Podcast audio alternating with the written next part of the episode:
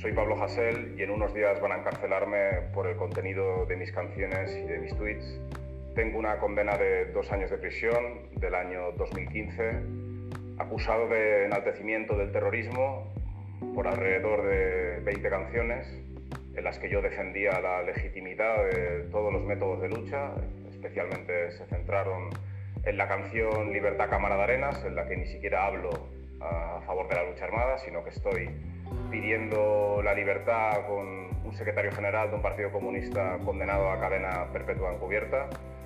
Y hace un par de años pues me sumaron más condenas por tres causas juntas que eran eh, injurias a la corona, injurias a las fuerzas de seguridad del Estado y otra vez eh, enaltecimiento del terrorismo con el agravante de reincidencia. Bienvenidos a esta segunda temporada de Nuevo Realismo y Sociedad.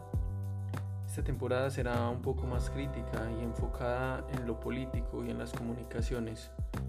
Iniciaremos próximamente con una entrevista directamente con Pablo Hassel desde el recinto de su condena eh, por sus tweets y por lo que él expresa a falta de derecho fundamental de libertad de expresión en España. De ahí continuaremos con algunas entrevistas enfocadas en investigadores de la comunicación y cómo esta nueva comunicación está impactando el mundo social no solamente en el aspecto cultural, sino que está trascendiendo todos los aspectos políticos. Así que bienvenidos a esta segunda temporada y espérenos próximamente con nuevas entrevistas.